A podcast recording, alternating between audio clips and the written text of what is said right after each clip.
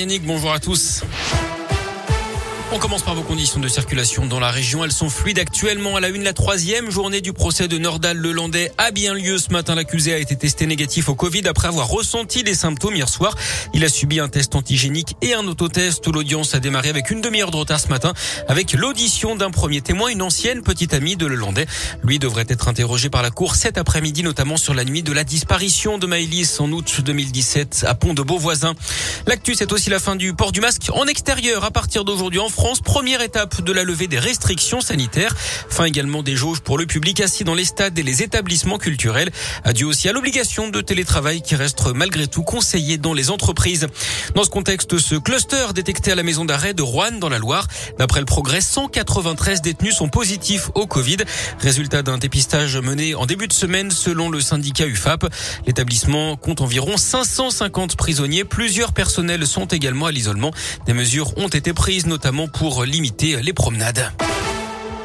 Les dirigeants d'Orpea ne se remettent pas en question et font preuve d'un cynisme pur. Déclaration ce matin de la ministre chargée de l'autonomie, Brigitte Bourguignon. Les révélations qui se succèdent hein, après l'apparition d'un livre à charge sur les maisons de retraite privées du groupe. Après les accusations de maltraitance des résidents, ce sont les agissements de l'ex-patron qui posent question. Dans le canard enchaîné de ce mercredi, on apprend que le dirigeant, renvoyé dimanche par le conseil d'administration, aurait vendu toutes les actions de l'entreprise qu'il avait en juillet dernier, 588 000 euros en tout. La cotation en bourse, elle s'est effondré hein, depuis les révélations du scandale la semaine dernière. Une grève totale dans la Loire. Les employés de Thermal Ceramics à Saint-Marcelin en forêt réclament des augmentations de 10% et le paiement intégral des heures de grève. C'est dans le cadre de l'ouverture des négociations annuelles obligatoires. Face aux réponses de la direction jugées insuffisantes, ils ont donc décidé hier de cesser le travail jusqu'à nouvel ordre. Dans l'un, 119 emplois supprimés à l'usine Eurosérum à Saint-Marcel-Belleroche, c'est près de Mâcon. Annonce faite hier en comité social et économique et qui a surpris tout le monde d'après le Au total, 300 emplois seront supprimés en France et l'usine Maconnaise va donc fermer ses portes définitivement. Les syndicats pourraient d'ailleurs se mobiliser dès aujourd'hui.